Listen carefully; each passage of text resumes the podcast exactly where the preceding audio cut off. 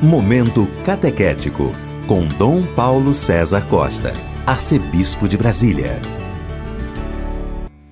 Amados e amadas de Deus, estamos celebrando essa sexta-feira da 31ª semana do Tempo Comum.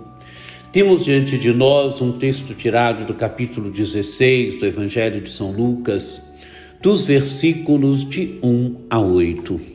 Naquele tempo, Jesus disse aos discípulos: Um homem rico tinha um administrador que foi acusado de esbanjar os seus bens.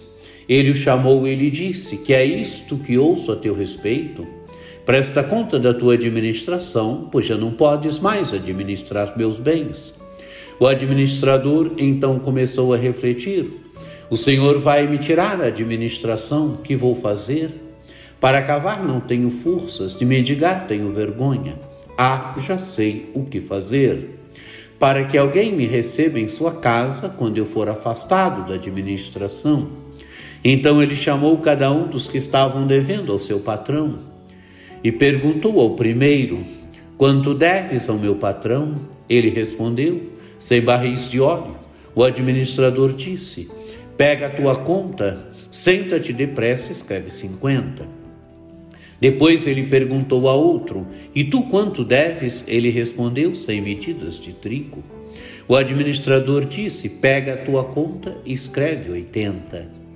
E o Senhor elogiou o administrador desonesto, pois ele agiu com esperteza. Com efeito, os filhos deste mundo são mais espertos em seus negócios que os filhos da luz. Amados e amadas de Deus, Jesus está falando para os seus discípulos, Jesus está falando para os de casa. E o que Jesus quer dizer para os discípulos, para os de casa, para nós hoje? Ele quer que sejamos espertos nas coisas de Deus. Ele quer que sejamos espertos nas coisas do reino.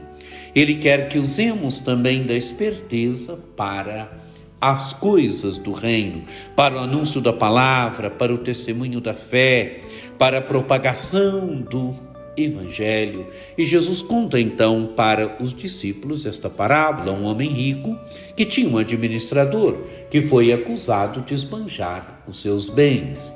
Então ele vai dizer a este empregado: presta conta da tua administração, pois já não podes mais administrar os meus bens. Prestar conta da administração. Amados e amadas de Deus, nós também somos administradores das coisas do Senhor. Cada bispo, cada padre, o Papa, cada um de nós somos administradores das coisas do Senhor. Conduzimos um rebanho que não é nosso, o rebanho é do Senhor. Nós somos simples pastores, somos simples administradores.